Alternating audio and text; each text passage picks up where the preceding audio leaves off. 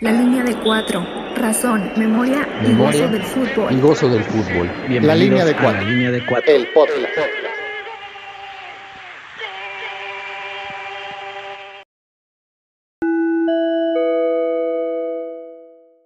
La alineación es presentada por El Pajarito. Te lo contó El Pajarito. Gallo, mediocampista número 8 migrante, internacionalista y aficionado del América. Iván, siempre con el 10 en la espalda, aficionado a la tecnología y chiva de nacimiento.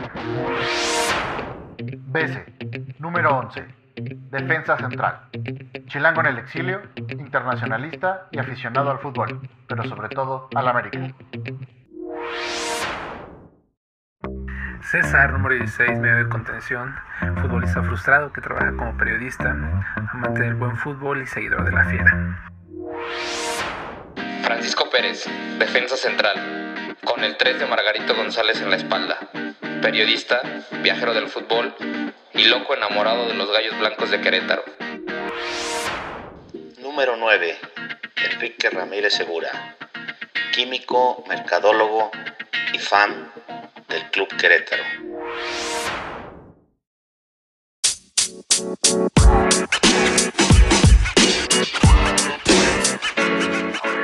you know, man.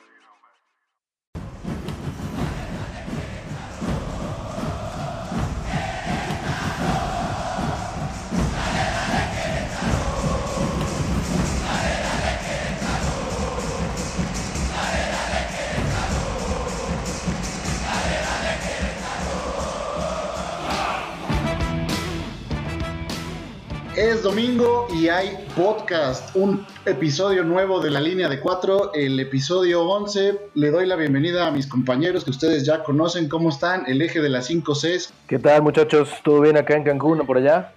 Muy bien, muy bien. Aquí andamos ya listos. Estamos con todo. Eh, hoy es un programa especial. Todos, todos los episodios que hemos hecho, eh, hemos hecho, los hemos hecho con mucho cariño y mucha investigación, aunque lo duden. Pero hoy es un programa especial porque hoy tenemos al primer estado invitado. Ya, hace algunas semanas tuvimos a Juan de Papel, que ustedes recordarán en el tema de literatura, a las chicas que tomaron el control del podcast, pero ahora invitamos a, a todo un estado y hoy es sobre el estado de Querétaro. ¿Cómo ven? Sí, semana de fiestas patrias, entonces vámonos a la cuna de... Eh, de la corregidora, ahí está la C de la, del eje de las 5 Cs, porque Querétaro pues es con Q, así que eh, para eso invitamos aficionados, pero, eh, pero reales, es decir, no vamos a poner a Iván a hablar del Querétaro, y, y por eso traemos a, a César de León. César de León. Así por eso traemos a dos grandes personajes, amigos de nosotros, amigos de este espacio. Vamos a comenzar por el gran Francisco Pérez, Paco Pérez. Él es eh, egresado de la Universidad Autónoma de Querétaro. Él es periodista deportivo de AM de Querétaro y es un compañero y amigo nuestro, tallerista. También estuvo en el taller de pelota quieta con el buen Juan de Papel y de ahí lo conocemos. ¿Cómo estás, Paco? Buenas tardes, días, noches, para no decir a qué hora estamos grabando. Hola, ¿cómo están? Muchísimas gracias a, todos por la, la, invitación. Un gusto estar aquí con ustedes y bueno, vamos a platicar largo y tendido de, del fútbol queretano, de los gallos blancos de Querétaro. Así es, ¿y qué te parece si tú nos haces la presentación del el otro gran invitado, que es un honor tenerlo aquí? Tenemos aparte de la historia de la gloriosa Liga MX hoy con nosotros, específicamente del estado de Querétaro, si nos haces el, los honores, buen Paco. Claro, con gusto, pues para mí es un honor invitar a presentar a, Enrique Ramírez, eh, un buen amigo, un aficionado de Hueso Colorado de toda la vida de los Gallos Blancos, ha colaborado con el equipo en diferentes formas y, y de diferentes maneras. Pues bueno, está aquí con nosotros el ingeniero Enrique Ramírez Segura. Enrique, un gusto. Hola, hola muchachos, mucho, muchas gracias por, por la invitación. De verdad es que cuando me dijo Paco, pues este, no, no lo dudé nada, porque si algo me gusta es hablar de, del Querétaro. Entonces yo espero que me pongan límites porque si no, me voy a seguir. ¿eh? Así ya lo saben, el, el, buen Enrique es exdirectivo del Club Querétaro, es escritor, ahí nos va a platicar más adelante un poco de su libro sobre marketing eh, deportivo en México y nada más chequen el dato, para empezar con todo, es el diseñador del escudo actual del Querétaro, nada más y nada menos. Así que ya para que vean cómo va a estar el día de hoy, si usted le va al Querétaro, ponga mucha atención y si no, también para que aprendamos de historia, aprendamos del fútbol mexicano de parte de estos eh, grandes expertos. Así que no se lo pierdan, vamos a la editorial y regresamos con el primer tiempo para conocer las historias que tienen para nosotros. Venga.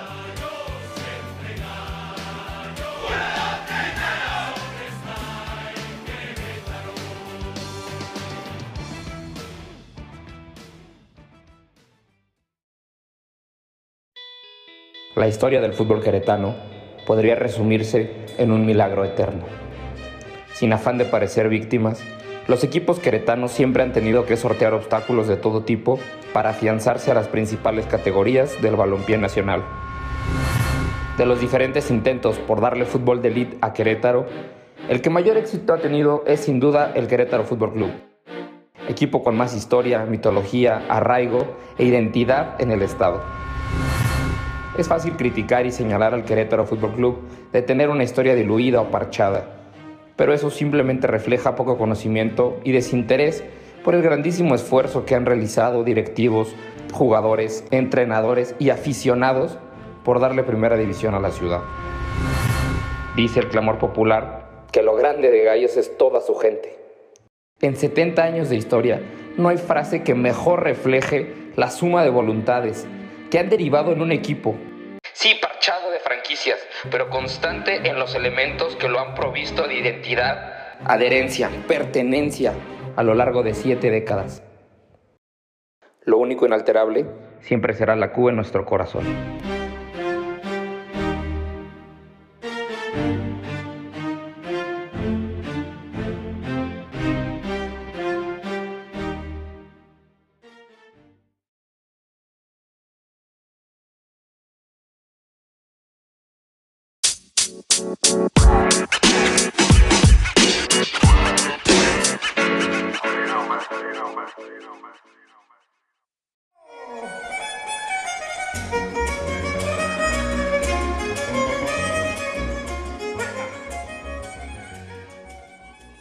De escuchar la editorial del día de hoy dedicada al Querétaro.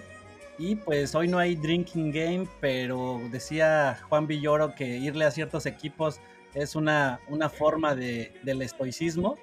Y en este caso, pues ya nos dirán nuestros invitados el día de hoy este, si es así. El, el caso del, del, Querétaro, pues es un equipo con, con, mucha tradición, con mucho, con una identidad muy fuerte, muy arraigada, con un gusto muy, muy futbolero por este deporte, pero pues que se ha enfrentado a diferentes dificultades a lo largo de, su historia. ¿Ustedes dónde consideran o cómo es que surge y se crea lo que hoy conocemos como gallos? ¿Cuál sería el antecedente? ¿Y qué, qué es diferente de lo que, pues del club que ahora, que ahora está en primera división?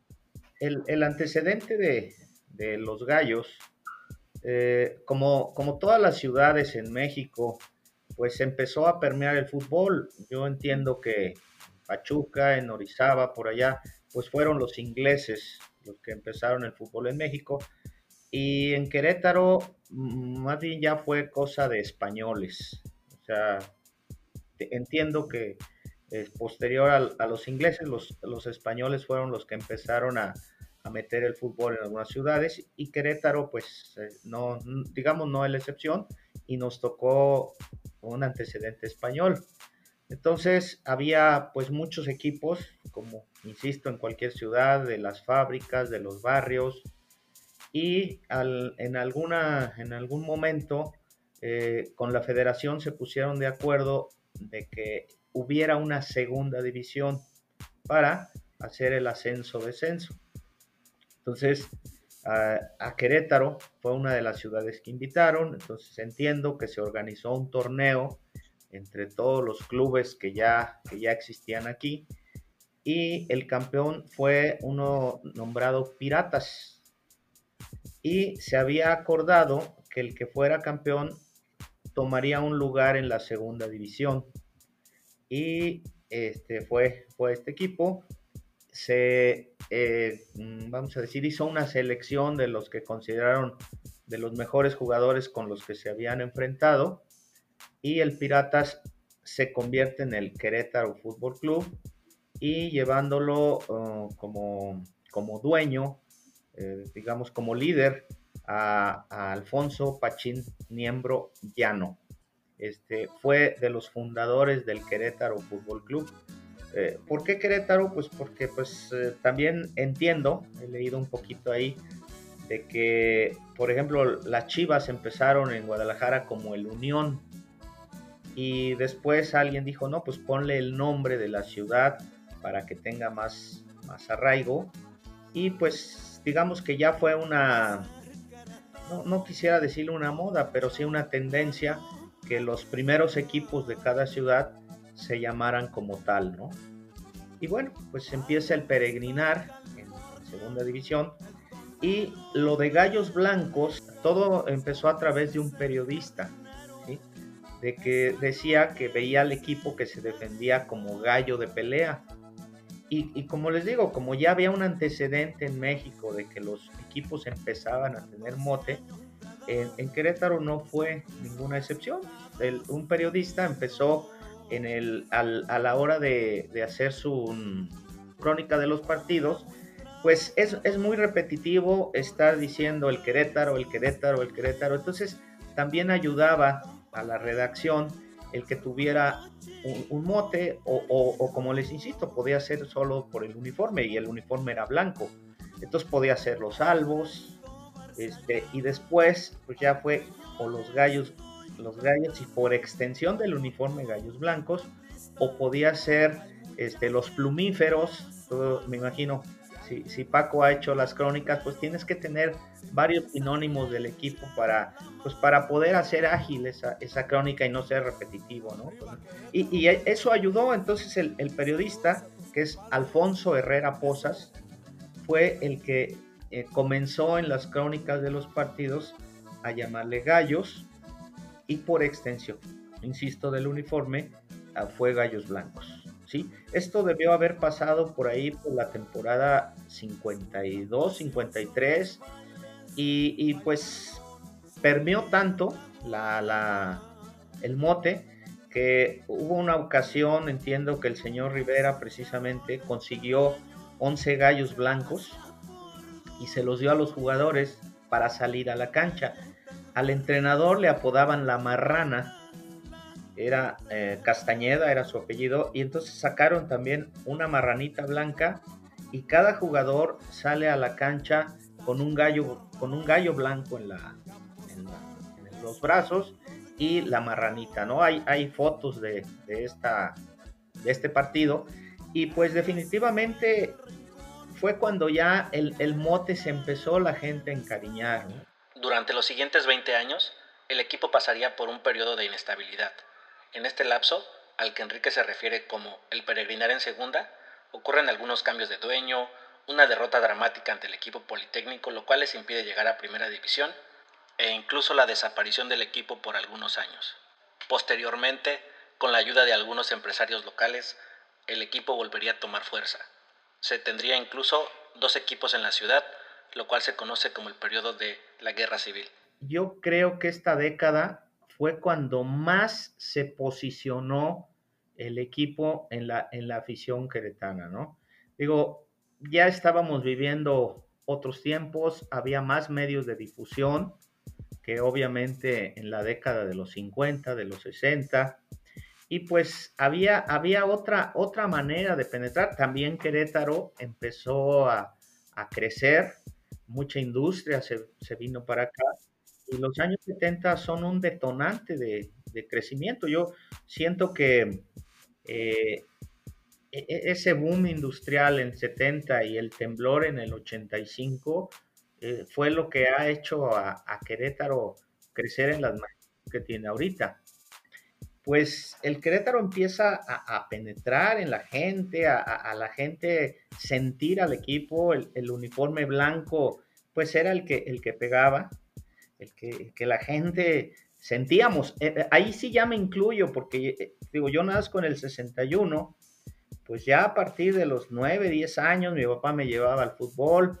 y empecé a querer a los gallos blancos, ¿no? Y, y, pues créanme que a la fecha es una pasión que, que no puedo quitar, ¿no? O sea, eh, digo que es más fácil de cambiar de, de pareja que de equipo.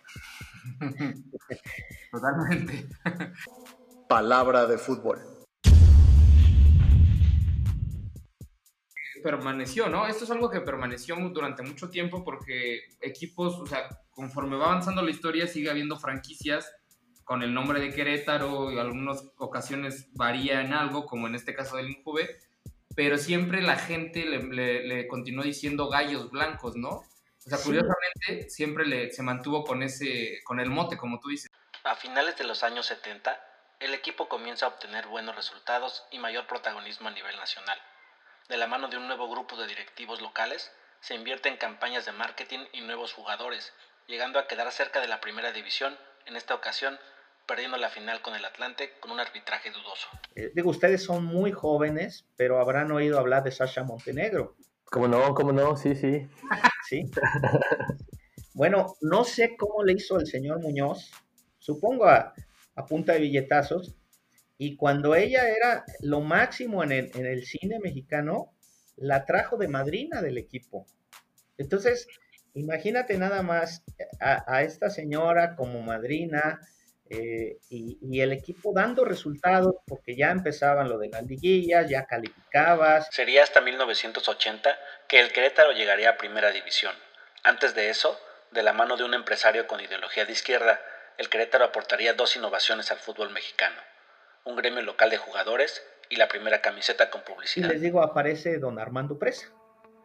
Don Armando Presa, la temporada 78-79, compra a los dos equipos eh, de, la ciudad que era el Querétaro AC con el Mote de Gallos y estudiantes de Querétaro.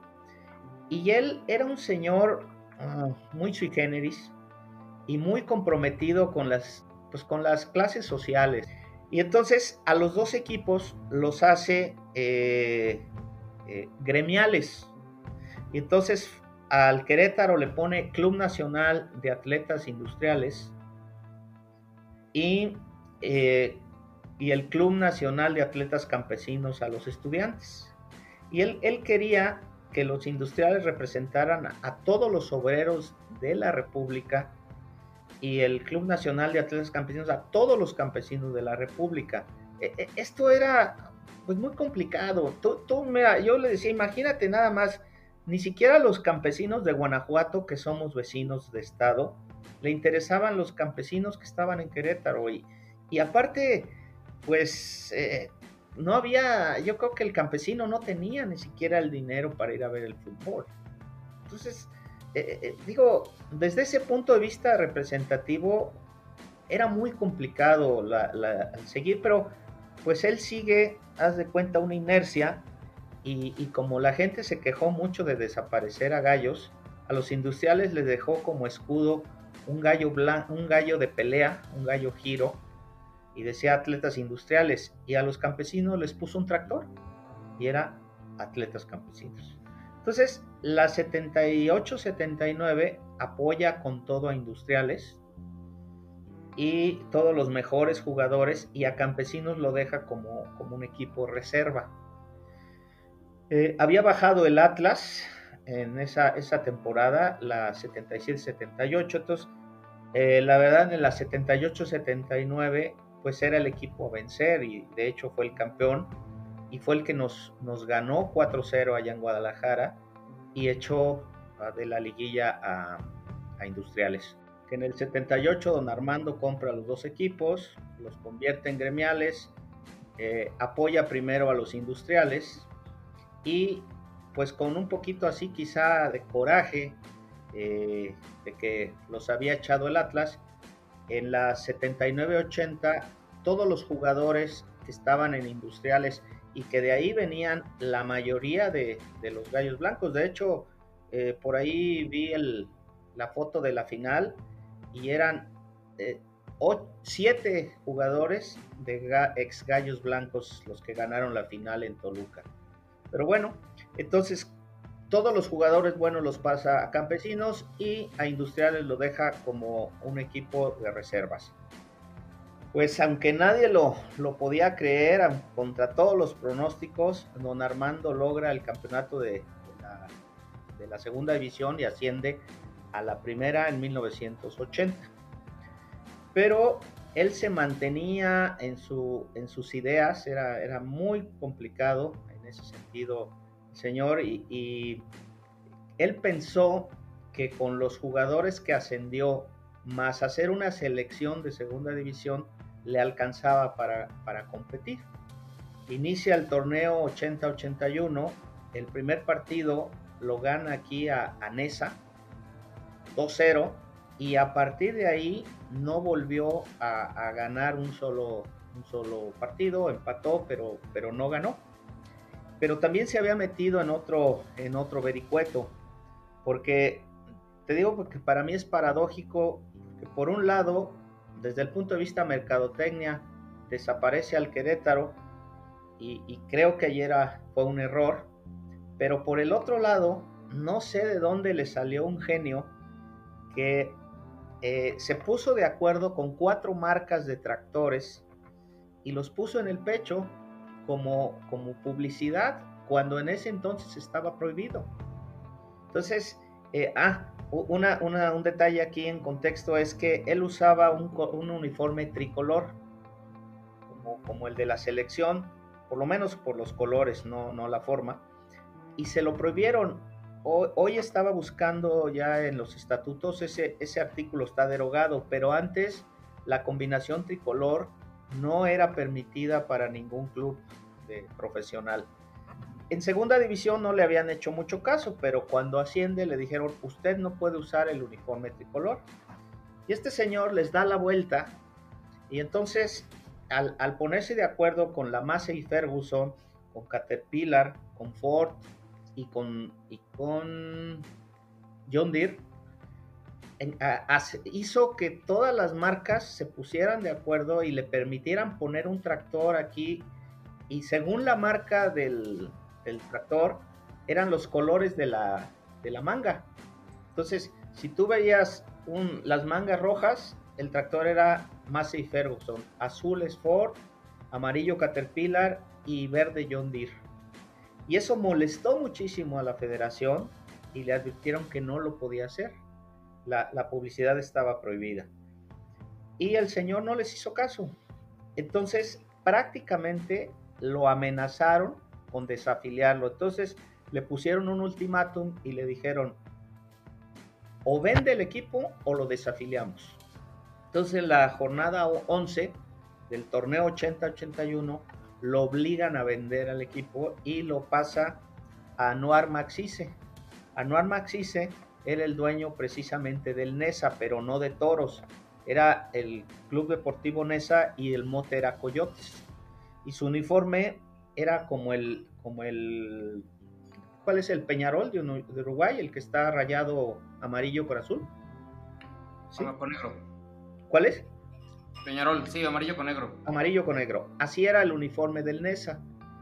Entonces, eh, ellos compran al, al, campesinos bajo ciertas condiciones. Le, le, le dicen a, a, la, a la asamblea de dueños que la única manera de comprarlo es que les permitieran reforzarse. Este señor era de Toluca y pues tenía mucho contacto con jugadores que ya habían, se, habían retirado y les pide que vuelvan a jugar.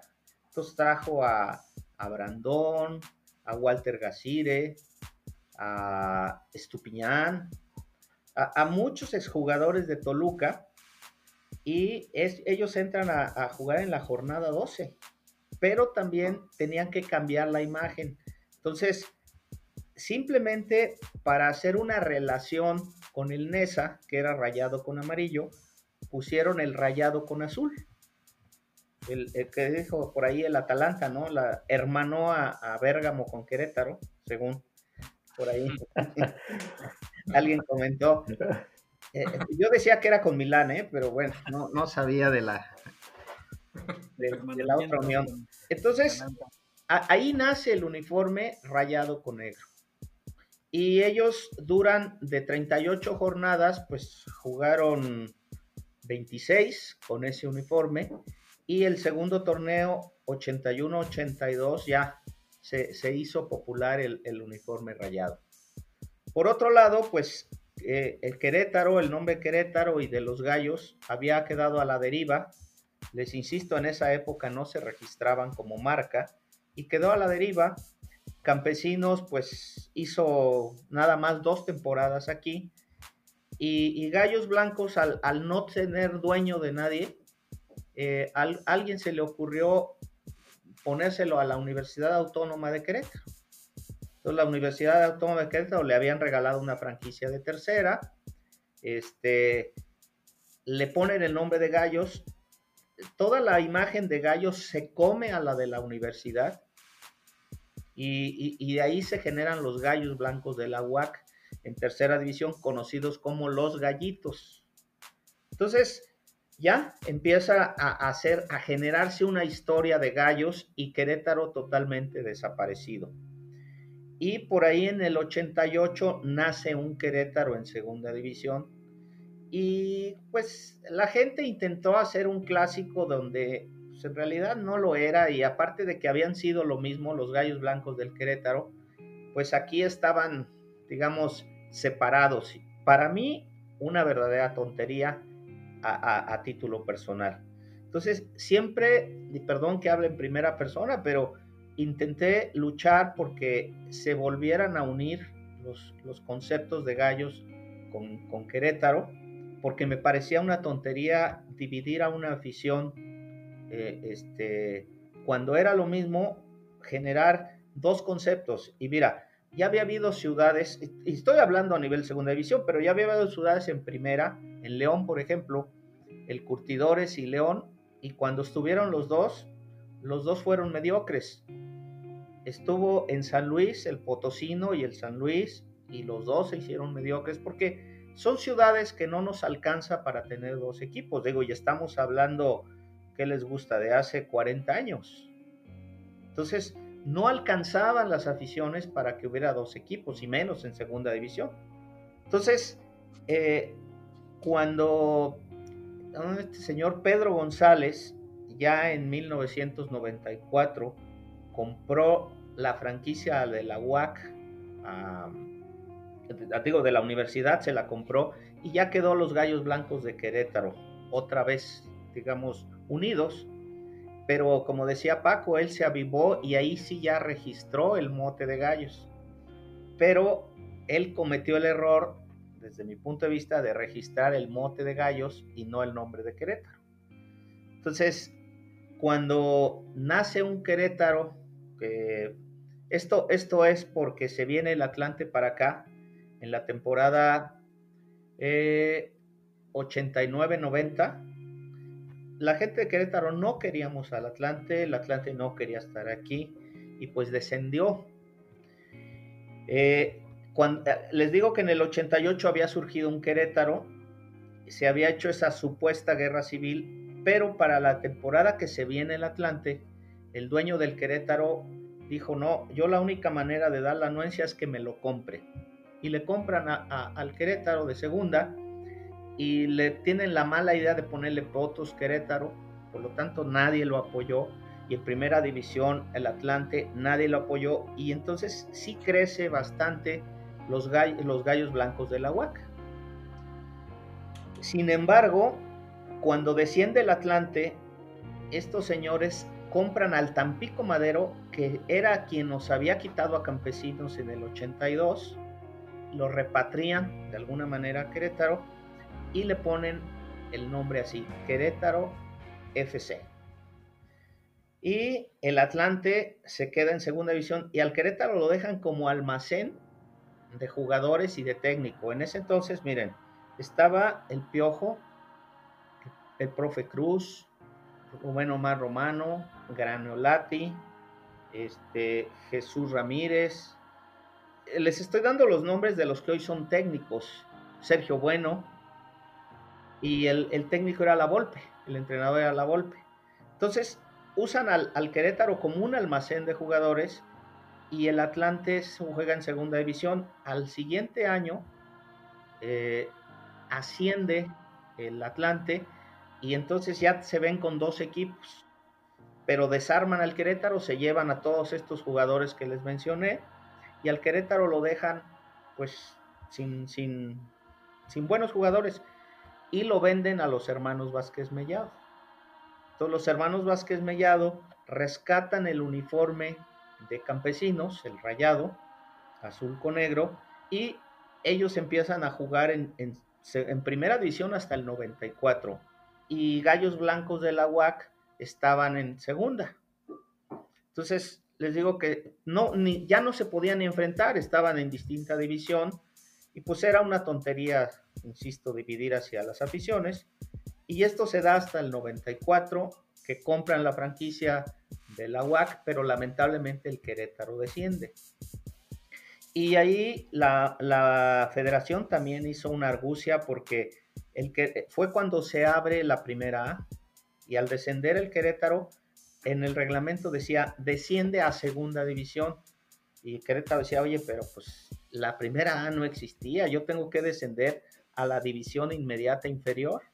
Y no, los bajaron hasta segunda división. Entonces, Gallos de la UAC queda en la primera A, Querétaro va hasta segunda división, pero los compra el mismo dueño, el señor Rivas, González Rivas, y pues ahí aparentemente había mucho dinero, iban a hacer no sé cuántas cosas, pero mira, el Querétaro lo deja en segunda, a los Gallos Blancos en Liga de este, Primera A, y compra dos terceras divisiones. Y entonces todos se llamaban Querétaro. Digo, gallos blancos, todos, todos. Y todavía se le ocurre comprar a otro Tampico Madero. O sea, vamos 2-1 con, con Tampico. Nos han quitado un equipo, les hemos quitado dos.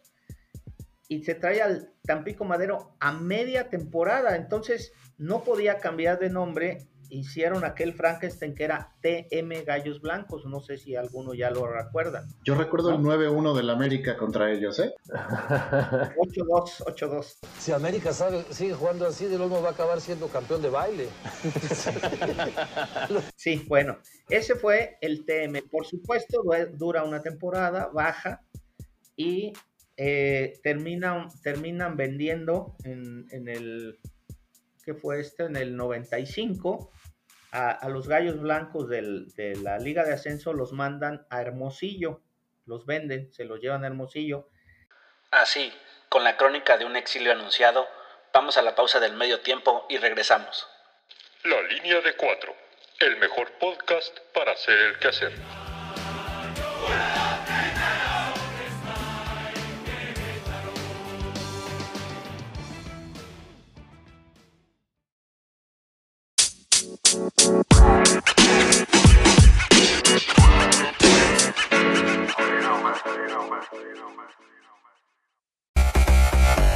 Línea de cuatro, el mejor podcast para hacer el quehacer.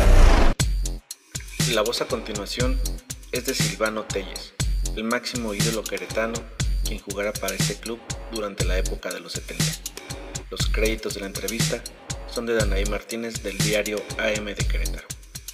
¿Cuál sería su mejor recuerdo en el estadio municipal?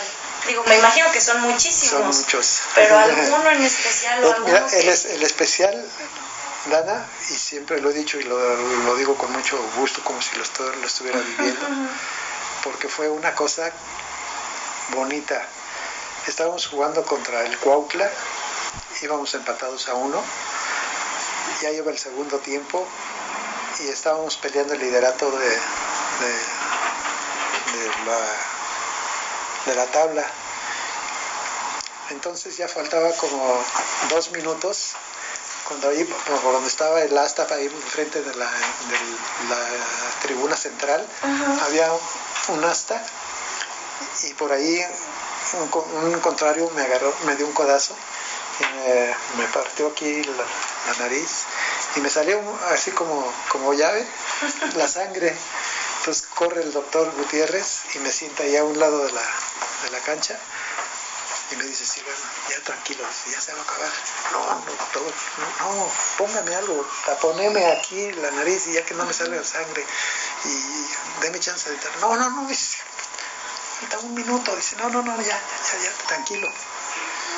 Entonces volteo yo así y, y veo que van a tirar un, un tiro de esquina a mi, el equipo de gallos que me le zafo de las manos al, al, al, doctor y corro por donde estaba el abanderado le digo, señor, ¿puedo pasar? Dice, pásele, pásele. Antes te permitían entrar sí, con, con, todo lleno claro, de sangre. Claro, todo. claro, claro. Y este, que me, me voy por, por, la esquinita del área grande y tiran el, el centro. No sé cómo me levé, no sé cómo, cómo brinqué. Yo nomás me acuerdo que la, que le di, pero hace cuenta, Dana, que yo quería que el que se atravesara con el cabezazo me lo llevara. Estaba un defensa en un lado, un defensa de ese, y el portero estaba en medio, pero salió a cortar el pase y no lo, no lo pudo cortar. Y entonces en el salto, pues yo no sé si le detuve tanto las manos y brinqué. No, hombre. A la hora que el árbitro le dan el balón, silba al final. La gente se mete a la, la cancha. No, hombre. Qué, qué, qué bonito, qué, qué, padre. Me regalaron un gallo blanco. Pero eso, ese es mi, mi mejor, mi mejor recuerdo. recuerdo. Mi mejor recuerdo porque la gente, ahí fue la primera vez que me levantaron en hombros. Y, y, y la gente se metió a la cancha como abrazándome y bueno, padrísimo, padrísimo, no, no, no, yo... La línea de cuatro, el mejor podcast para hacer el quehacer.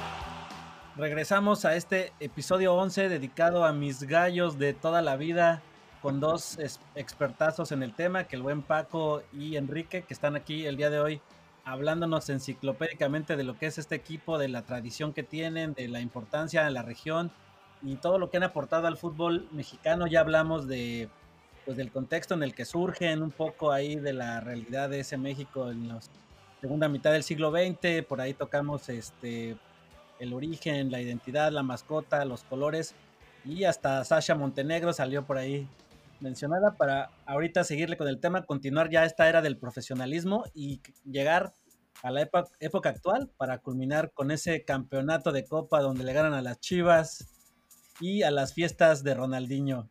O sea que, pues, más, Enrique, pues continuamos. Los venden, se los llevan a Hermosillo.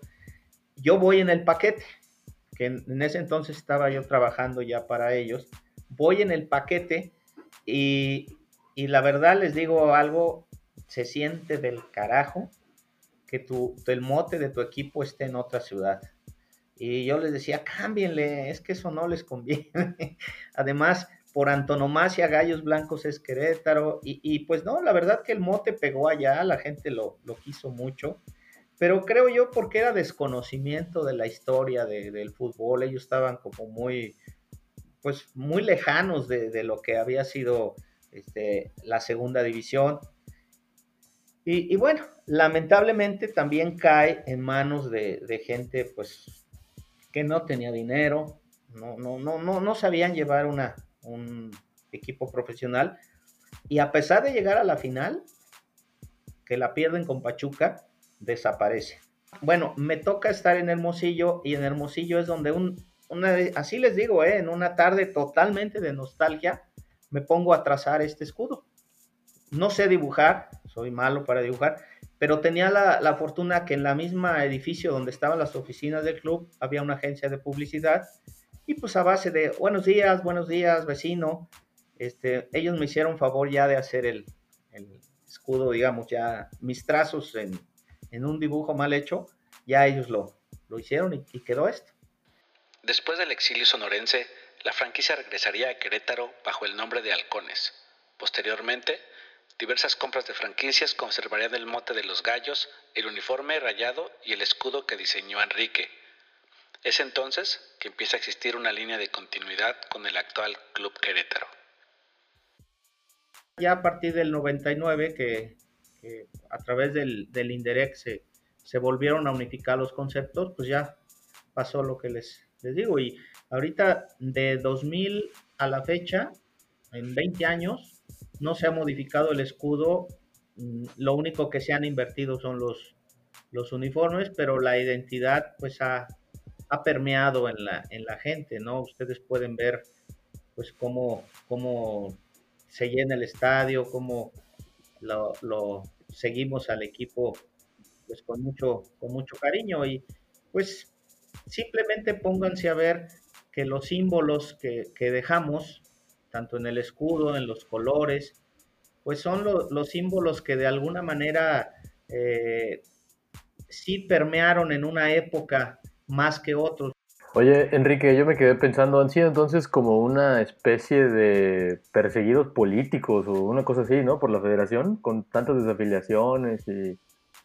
Mira, eh, yo, yo he oído mucho esto, la verdad, pero no, no, no lo creo tan así. Si, si me, si me permiten a mí, más bien yo creo este, que es como si a ti te invitaran a una fiesta Ajá. y te dijeran, oye, es rigurosamente ir de smoking. Tener buen estadio, buenas instalaciones en muchos sentidos, y nosotros no las teníamos. Entonces, imagínate, yo te invito a, a los, a los cinco, los invito a una fiesta y les pongo en la invitación rigurosa etiqueta. Sí. Y, y ustedes llegan de short, de, de, de- de pants o de jeans. O con la playera del América, ¿no? Que uso, ¿no? Sí, sí. Es, es lógico que- Por lo menos somos emplumados, no seas metiche, chiva. es lógico que te van a ver mal, ¿no? Sí, no teníamos el smoking para presentarnos hasta que tuvimos al corregidor allá. El Estadio Corregidora, o Mini Estadio Azteca como me gusta llamarle, debe su existencia a la Copa Mundial de Fútbol de 1986. Como hemos escuchado, en esos años la plaza todavía no lograba consolidarse más allá de la segunda división, pero con el incentivo del Mundial se convocó a un concurso entre arquitectos queretanos y se eligió el proyecto del arquitecto Luis Alfonso Fernández Europe. El nombre del Estadio Corregidora por favor, no le digan la corregidora, porque Dana, a quien conocieron en el capítulo sobre fútbol femenil, se encabrona.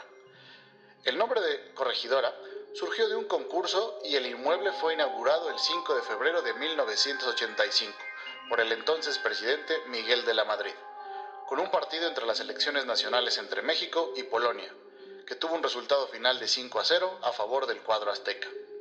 El gol inaugural lo anotó el capitán de México, Tomás Boy. ¿Algún comentario, Iván?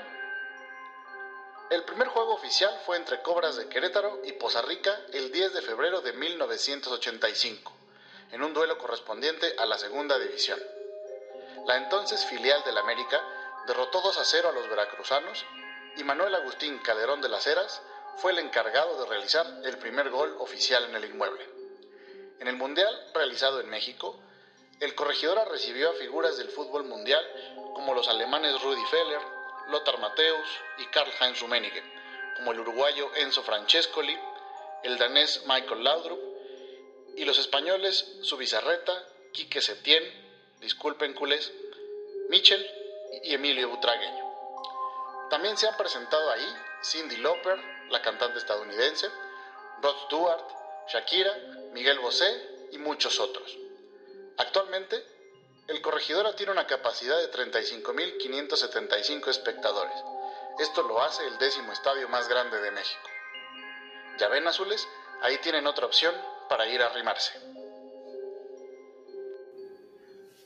¿Y qué tal? ¿Cómo, cómo vivieron ustedes este al estar ahí ese otro tema que es de un equipo que se va consolidando, que termina ahí teniendo varios cambios, etcétera, a que llegue una figura del fútbol mundial como lo fue Ronaldinho? ¿Esto qué significó? cómo lo vivieron y qué, qué, es, qué hay de cierto de los mitos alrededor de todo lo que se hablaba, si eran exigencias muy excéntricas, si hacía las fiestas que dicen que hacía. ¿Qué pueden comentar acerca de eso? Fue obviamente una, una cuestión muy extraña, ¿no? Creo que como bien ha platicado Enrique, el, el fútbol aquí en Querétaro siempre ha estado muy relacionado a, a empresas que van contracorriente, ¿no?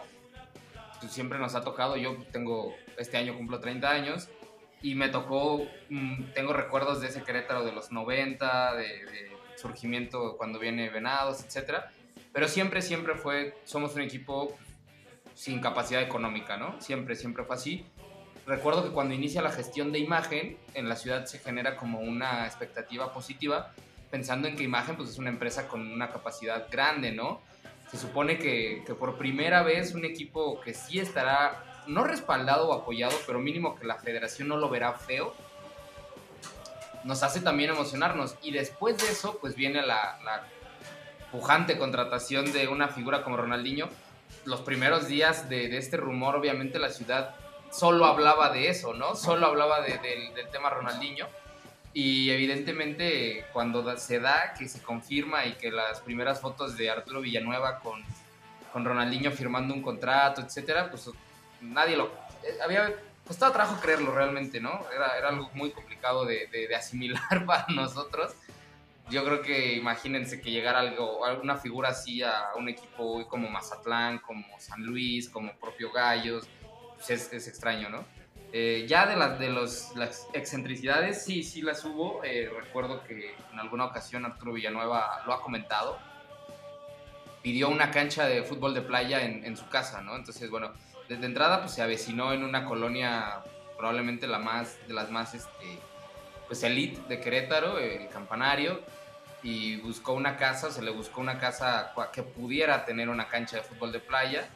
Eh, Villanueva platicó eso, que, buscaron y trajeron y mandaron llamar y pedir de diferentes lugares cotizaciones de canchas y ninguna le convenció, según la, historia, hasta que andaban en una no sé, lo, lo, llevaron a conocer algo de México y, y, ahí vio una canchita en algún lugar y preguntó que si le podían instalar una en su casa y le dijeron que sí. Y fueron y se la instalaron, ¿no? Entonces ya eh, Ronaldinho era feliz teniendo arena en, en, su casa del campanario. Y bueno, las, las leyendas también de las famosas fiestas que, que hacían en, en, algún restaurante conocido de aquí de, de Querétaro eh, con unas cuentas enormes ahí junto con Daniliño y otras figuras de, de, ese equipo, pues sí, también esas cosas que nunca se confirman oficialmente, pero pues no hay necesidad de, de, de confirmarlas, ¿no? Sí, se supone que sí las, las hacía y lo, y lo, disfrutó. Pues como es él, ¿no? Como ha sido siempre, no se iba a detener por ser Querétaro. Si lo hizo en Barcelona, pues que, que iba a detenerse en Querétaro. Y fue, fue, fue toda una explosión, una explosión, una, un golpe mediático muy, muy grande aquí en Querétaro. Sí, yo creo que sí, un antes y un después, ¿no? Yo, yo que, Oye, Paco, y, y, yo creo que puso, puso, a Querétaro en el mapa mundial, ¿eh? Sí, claro. Sí. Me recuerda, guardando las proporciones y el tiempo, como cuando en su momento llega Butragueño al Celaya, los lleva a una final y pasa de alguna manera algo eh, similar. Justamente eso. Que sí.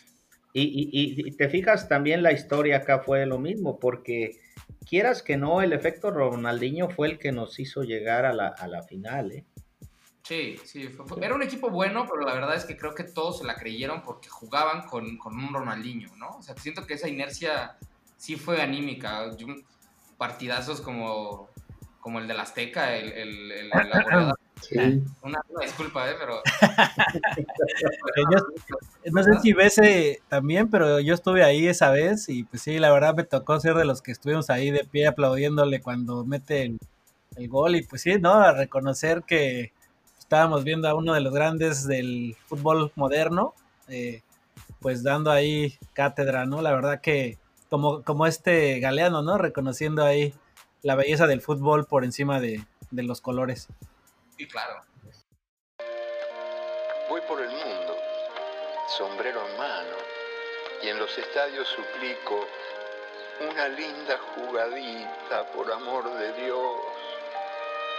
Y cuando el buen fútbol ocurre, agradezco el milagro sin que me importe un rábano cuál es el club o el país que me lo ofrece.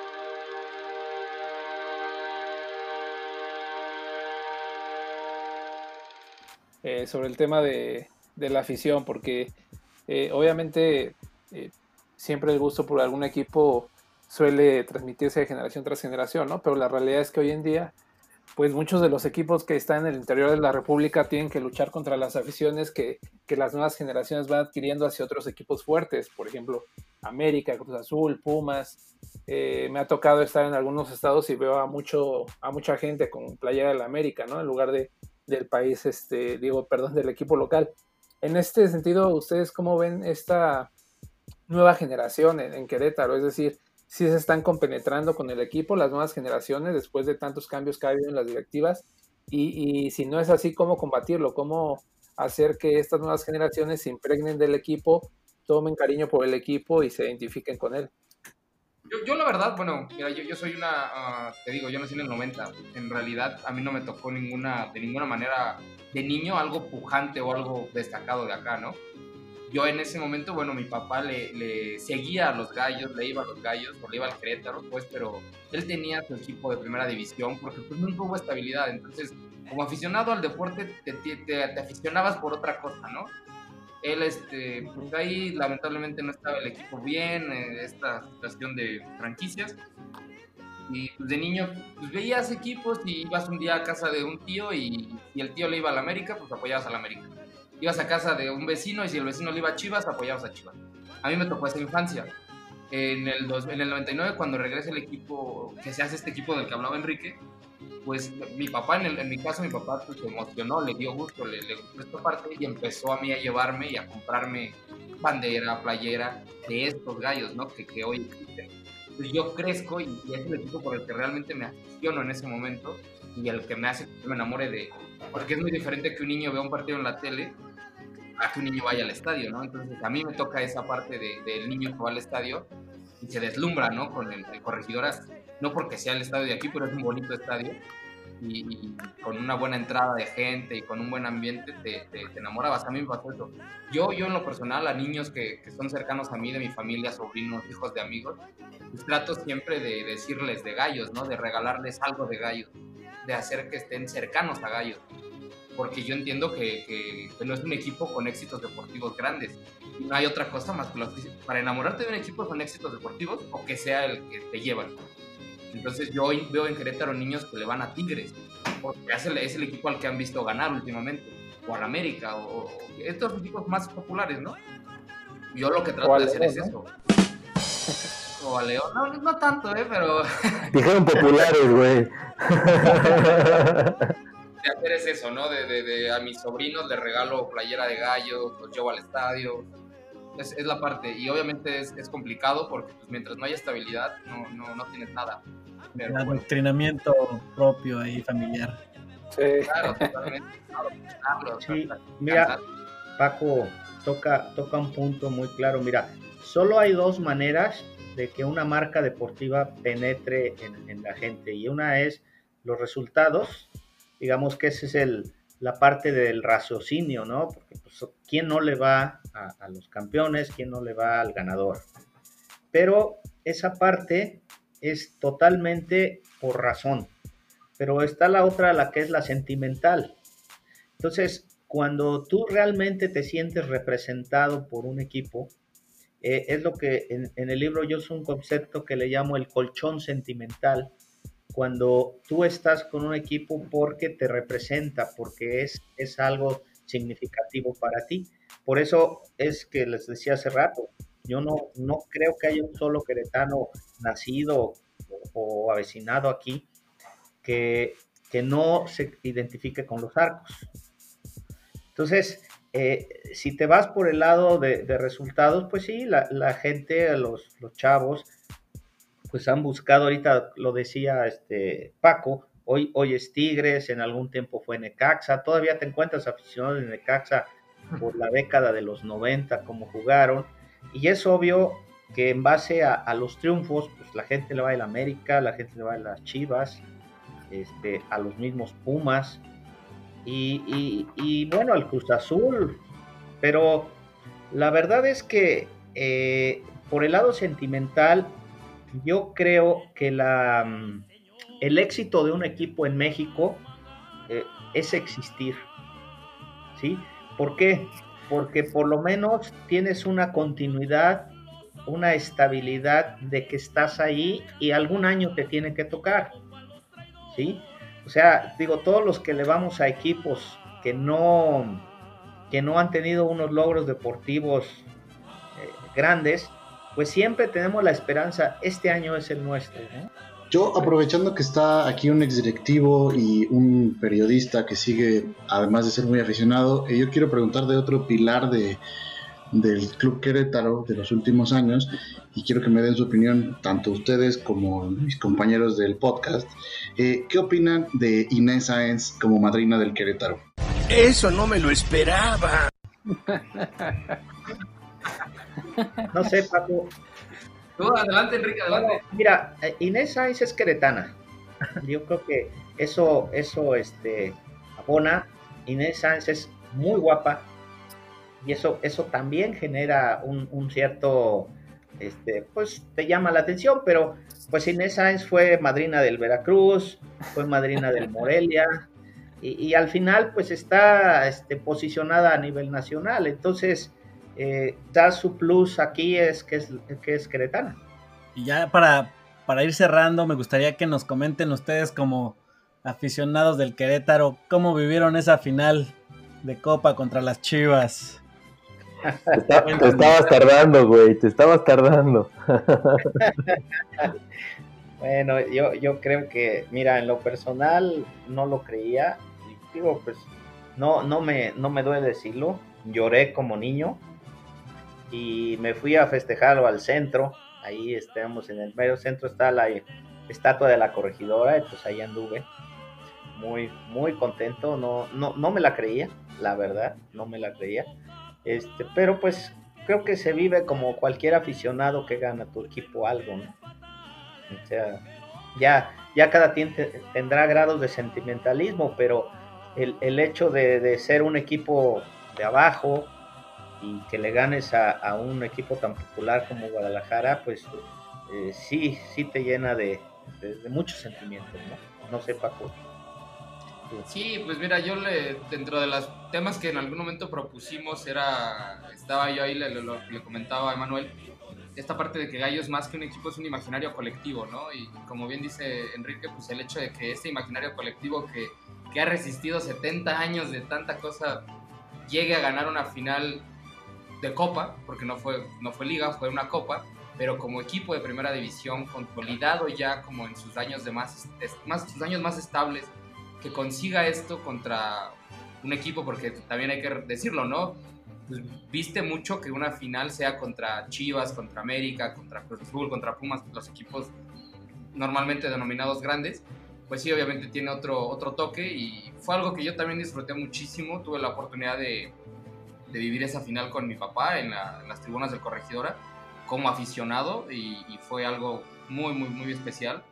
Eh, yo creo que sí, en mm, alguna ocasión comentaba con amigos, nos ha tocado las mejores, ¿no? Los en 70 años, ahorita nos han tocado las mejores del equipo y, pues hay que disfrutarlas, ¿no? Porque con todo lo que ha platicado, platicó Enrique, híjole, hubo años en los que no había ni una buena. y ahorita pues ha habido algunas cuantas y, pues disfrutarlas y tratar de, hacer lo propio para mantenerlo, ¿no? Y que en un futuro se pueda conseguir la liga sería un sueño, es un sueño que yo tengo, que yo creo que miles tenemos. Ojalá me alcance la vida. Ojalá me alcance, sí, sí, claro, todos lo pensamos, ojalá me alcance la vida para ver los campeones de liga, ¿no? Hay una, un texto buenísimo, no recuerdo ahorita el autor, pero se los paso de... El título es algo así como todos merecemos vivir para ver campeón de liga nuestro equipo alguna vez, ¿no? Creo que es de un aficionado de... Hace referencia a un aficionado de, de Osasuna que, difícilmente creo que verá a los Asuna campeón de liga, pero pues ojalá que, a mí me toque, a todos nos toque, a los aficionados de Gallos, ver a Gallos campeón de liga, ¿no? Yo espero que cuando suceda sea contra las Chivas otra vez. Mira, pues, pues, Volpi ya no está. Entonces, dicen que iban a cambiar la estatua de la corregidora por la de Volpi. Yo por ahí me enteré de esos rumores. Era la de la de Conina la entrada. ya, ya, ya. Sí, yo creo que le da más conín a Volpi que la corregidora. Sí, ¿no? yo creo que sí. Sí, sí, yo creo que sí. Nada más cambiarías la cabeza. Sí, sí. Sí. No, pues muy bien, muchachos. Pues Enrique, Paco, un gusto y todo nuestro agradecimiento por su tiempo y su conocimiento y su pasión a su equipo. Y para cerrar, no sé si algo más que nos quieran comentar, qué mensaje le darían a los aficionados, a los que van a seguir pues su legado de ustedes como, como aficionados del Querétaro, ¿qué, qué le dirían a esos nuevos, nuevos gallos blancos? ¿Qué, qué mensaje dejarían? Paco. Bueno, de entrada, pues agradecerles a ustedes, ¿no? La, la apertura. Normalmente no es común que nosotros recibamos interés de otras, de otras partes. Gallos es un equipo, pues lo voy a decir, digo, para mí no lo es, ¿va? Pero es chico a nivel nacional, a nivel internacional. Para mí es el más grande del mundo, pero bueno, obviamente entiendo esto y les agradezco que ustedes se interesen en, en la historia de, de Gallos, en, en, conocer un poquito de esta, de esta pasión. A la gente, bueno, pues hoy me toca a mí vivir en los 70 años, ojalá que me toque también los 100 y también agradecerle a Enrique la, la, invitación, bueno, aceptar la invitación, agradecerle lo que él hace, ¿no? El, lo del escudo que mencionaba al inicio. También está trabajando en un libro de historia de gallos, ojalá que pronto vea la luz. Este, es una joya de verdad y la investigación ha sido increíble. Entonces, pues ojalá que podamos nosotros, yo como periodista, él como escritor y como exdirectivo y aficionados, los dos, pues tratar de mantener eso para que en los 100 años tengamos pues, mejores cosas que contar y, que y pues dejar estos testimonios, ¿no? Para las futuras generaciones, tener un equipo mu mucho más estable y, y ganador también. bueno, mira, yo, yo creo que aquí, pues a, la afición lo único que le puedo decir es que no dejen de, querer al equipo, de, que tengan pasión por él, pero lamentablemente dependemos de otra cosa, ¿no? Porque si, si el equipo el año que entra se va, se convierte en Atlante, yo veo muy difícil que alguien localmente reviva el equipo. Quizá otra, otra persona, pero nos pasaría algo parecido como en, en Morelia, ¿no? Que un, un Higuera viniera y generara un equipo, pero de liga de expansión. Y sería muy triste perder la, primera división, la verdad. Y pues solo puedo decir que mientras haya equipo, la gente debe, debe de, apoyarlo, ¿no? No, no, no, no, no tengo otro mensaje, lo, lo dice bien Paco, pues para mí es mi pasión. Pues, no, sé, estoy ubicado, que es un equipo chico, pero, pero es mi equipo, ¿no? Entonces, eh, en lo personal, nunca, nunca dejaré de apoyarlo como no lo he hecho desde niño. Yo no tengo otro equipo, nunca tuve otro equipo. Este, pero, pues si no existe, ¿qué le puedes decir a un niño? No? El niño seguramente se irá con el equipo triunfador de ese momento. Ojalá, ojalá y no se vaya, no se vaya nunca. Para mí eso ya, ya sería una, una ganancia. Y bueno, por, por, mi edad no aspiro yo a los 100 años de, del club. Definitivamente no, no creo llegar. Pero pues o, ojalá y, y, los vivas muy bien, Paco. ¿eh? Ojalá que sí, ahí estemos. Los disfrutes. Ahí estaremos, vas a ver. Bueno, ahí, ahí me llevas unas flores o algo a platicarme. Claro que sí. Pues yo creo que como cierre, eh, además de los buenos deseos para el aniversario y lo, el, centenario, y vamos a ir planeando desde ya el festejo que vamos a hacer en Querétaro. Ya te estás avisado, Paco, vas a poner la casa para esa fiesta. Creo que podemos cerrar con recordar al mejor futbolista queretano de la historia. Ojalá nos mande un saludo para el programa. El señor Enrique El Paleta Esqueda, que donde quiera que esté, creo que está en la India rompiéndola. Eh, ahí ese es el mensaje va para ti. Y pues muchas gracias por escucharnos. Esto fue La Línea de Cuatro, episodio 11. Y bye, nos vemos en 15 días. Gracias. Gracias.